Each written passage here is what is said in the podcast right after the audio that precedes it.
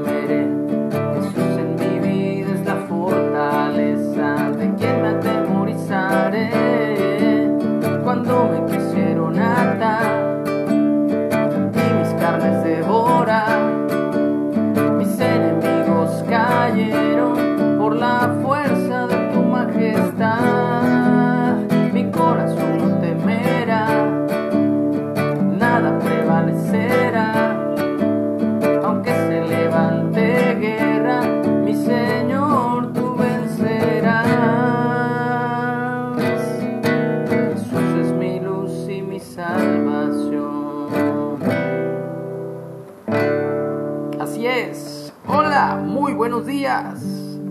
Jesús es nuestra luz, nuestra salvación, es la fortaleza de nuestra vida, es nuestro sanador y por eso a Él le damos toda la gloria que el Padre le ha otorgado.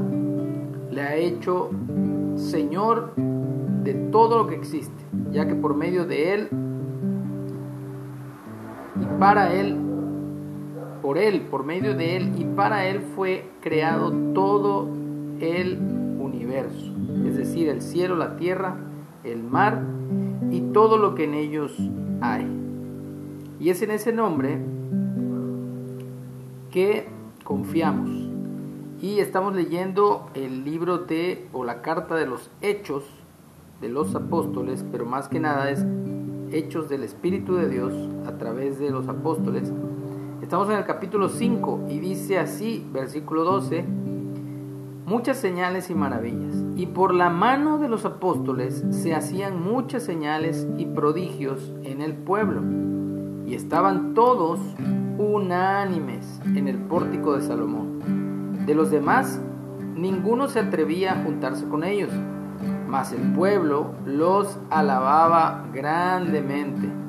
Y los que creían en el Señor aumentaban más, gran número, así hombres como mujeres, tanto que sacaban a los enfermos a las calles y los ponían en camas y lechos para que al pasar Pedro, a lo menos su sombra, cayese sobre alguno de ellos. Y aún de las ciudades vecinas, muchos venían a Jerusalén trayendo enfermos y atormentados de espíritus inmundos, y todos eran sanados. Hasta ahí es la lectura de hoy. Y pues está muy claro que cuando el poder de Dios está en la vida de las personas, hay señales, hay prodigios, no solamente para esas personas y su familia, sino también para el pueblo en general. Aquí todo Jerusalén supo que el poder de Dios se había manifestado a través de estos apóstoles enviados, seguidores de el Mesías, de Jesús, de Yeshua. Y los que creían iban aumentando más y más en gran número, así como de hombres y mujeres. Y lo impresionante es que aún sacaban a los enfermos a las calles. Es como si ahora con el bicho hubiésemos eh, pedido a Dios y hubiésemos tenido esa fe que tuvieron los apóstoles de ir por las calles y que sacaran a todos los enfermos de ese bicho, y no solo de ese bicho, de cualquier otra enfermedad, y que por mano de todos cada uno de los creyentes se sanasen los enfermos. Eso sería el reino de Dios llegando a cada hogar, a cada lugar de nuestra ciudad. Deseamos ver ese día, deseamos ver ese día donde Dios nos use poderosamente. Acuérdense que las señales, dijo Jesús, a los que creen en su nombre nos seguirían. No las buscamos, sino que ellas nos siguen. Así que debemos actuar en fe, orar por los enfermos y como dice su palabra en la carta de Jacobo o Santiago, que la oración de fe sanará al enfermo. Y si hubiese cometido pecados, le serán perdonados.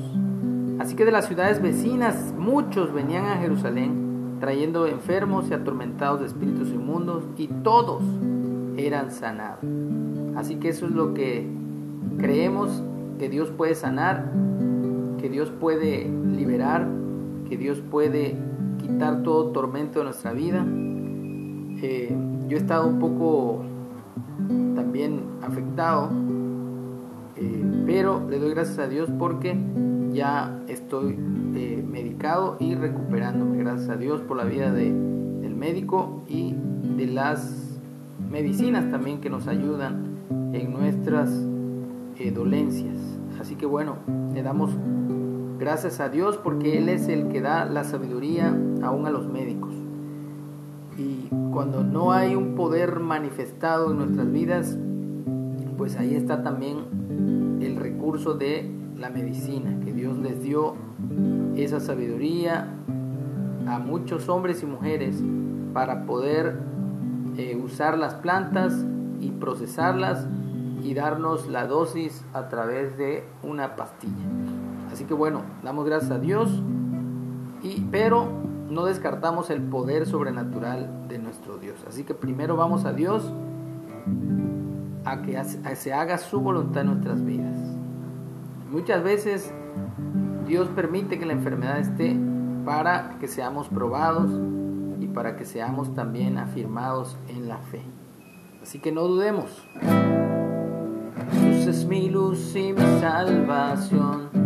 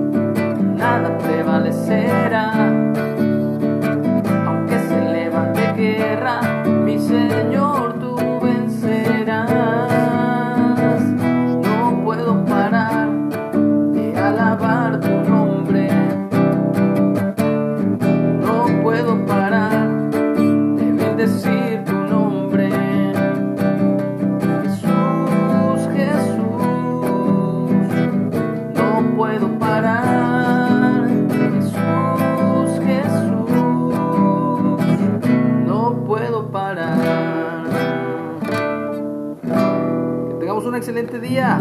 Dios nos guarde nos bendiga. Fin de semana. Que el Señor sea con nosotros. Amén.